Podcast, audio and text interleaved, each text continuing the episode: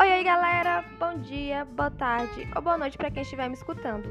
Sejam bem-vindos a mais um novo episódio desse podcast.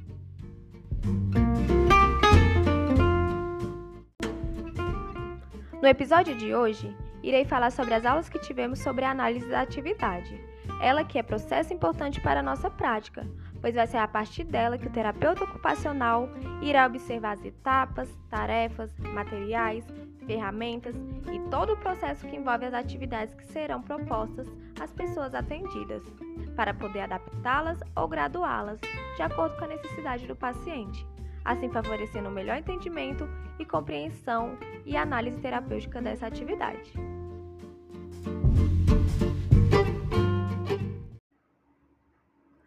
Partir do momento que o paciente realiza uma atividade, toda essa exploração é necessária para que o terapeuta tenha um resultado na sua intervenção proposta e um melhor raciocínio clínico.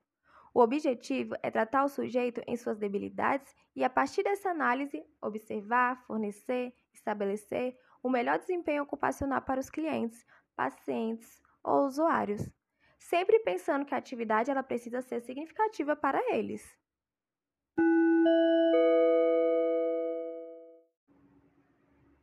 A professora Letícia passou uma atividade para a nossa turma que foi realizada em grupo. Ela foi separada em três etapas. A primeira que era para a gente escolher uma atividade entre pintura, jogos, cozinhar, atividade de beleza, escrita. Aqui escolhemos a atividade de beleza e, dentre as diversas que existem, escolhemos a de fazer a sobrancelha. Na segunda etapa, tínhamos que organizar essa atividade, pensar em quais ferramentas, materiais, etapas iríamos utilizar Pensa que para fazer a sobrancelha precisamos da pinça, da tesoura para cortar os pelos, da escovinha para tirar os pelos do rosto, né, para limpar. Precisamos de habilidades necessárias para realizar essas ações. Levar a pinça na sobrancelha, que eu vou ter que fazer uma flexão do cotovelo, né? Elevar o braço. Aqui estamos falando de pessoas que não têm limitação, o que é mais fácil. Mas, por último, tivemos que aplicar isso com o paciente específico que a professora passou e que obtinha um histórico de limitação. Agora vocês pensam comigo. Como os terapeutas ocupacionais aplicariam essa atividade com esse paciente limitado? Como o paciente iria fazer a sobrancelha em contexto hospitalar, internado, acamado, com fraqueza muscular, fora a higienização que tínhamos que ter nesse contexto? Um assunto importante e já um spoiler do nosso próximo episódio.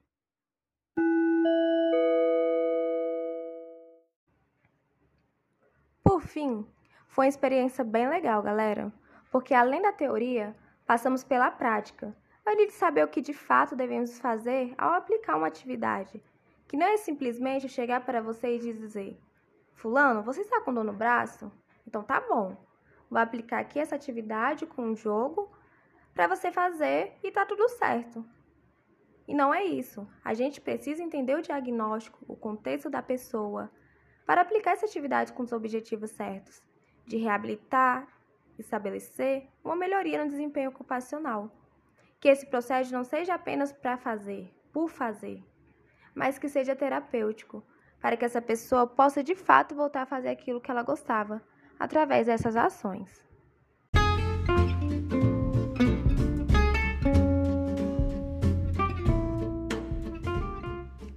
Texto referência que eu usei para esse episódio é da Cláudia Pedral e Patrícia Bastos, do livro Terapia Ocupacional, Metodologia e Prática, capítulo 6, Aplicação da Análise de Atividades.